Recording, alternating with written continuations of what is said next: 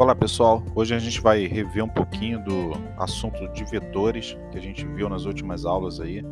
É, como a gente já falou, vetores, é, vetor é um ente físico que tem três características principais. A primeira delas é o módulo, e o módulo ele se refere ao valor daquele vetor. Exemplo, se eu tenho, por exemplo, uma força que é uma grandeza vetorial e essa força tem o valor de 10 newtons, esse valor de 10 newtons é o módulo do vetor força. E além disso, o vetor também tem mais duas características, que é o sentido e a direção.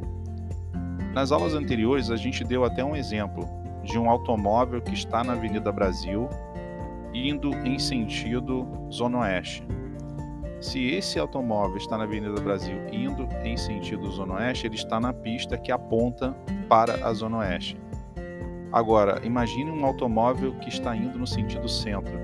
Ele está na pista que aponta para o sentido do centro. E qual seria a direção que esse automóvel está?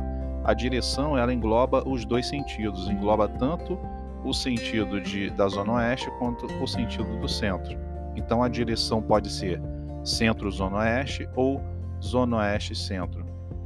Lembrando que quando a gente fala do sentido, a gente só fala um um aspecto. Por exemplo, se eu quero dizer é, que o automóvel está indo para a zona oeste, eu vou falar sentido zona oeste. Se eu, falar, se eu quiser dizer que o automóvel está indo para o centro, eu vou falar está no sentido centro. Agora a direção eu posso falar os dois, englobar os dois sentidos, sem problema.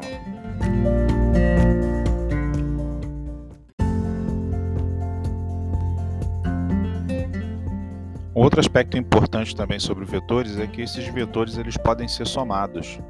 Vamos imaginar a seguinte situação: imagine um carro com defeito que precise ser empurrado.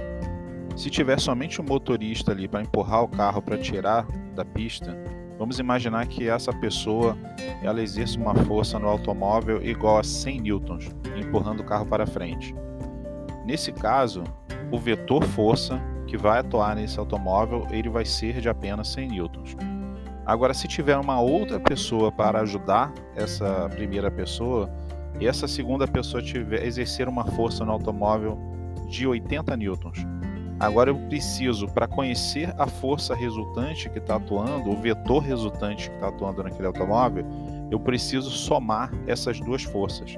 Eu vou pegar a primeira força que vale 100 e vou somar com a segunda força que vale 80.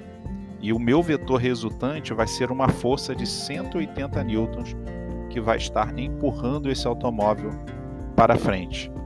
Agora, imagine que eu tenha duas forças contrárias.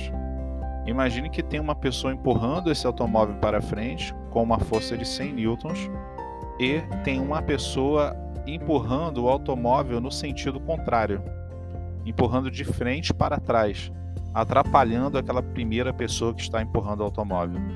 Nesse caso específico, eu preciso subtrair essas duas forças.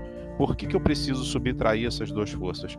Porque são duas forças com sentidos contrários. Então, a primeira delas eu vou atribuir um sinal positivo e a segunda eu vou atribuir um sinal negativo.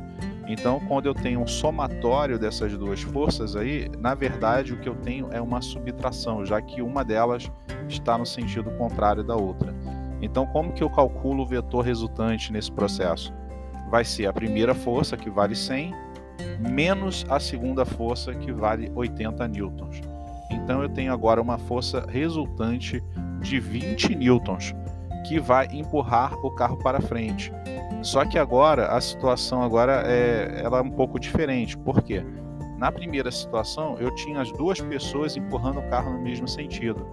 Então eu tinha uma força total de 180 somada, que ajudava a empurrar o carro com mais velocidade, com maior aceleração. Agora, eu tenho uma força contrária atuando, então a força resultante que vai estar empurrando o automóvel vai ser de apenas 20 newtons. Então o efeito que eu vou ter causado no automóvel vai ser muito menor. A aceleração que eu vou provocar no automóvel vai ser menor também.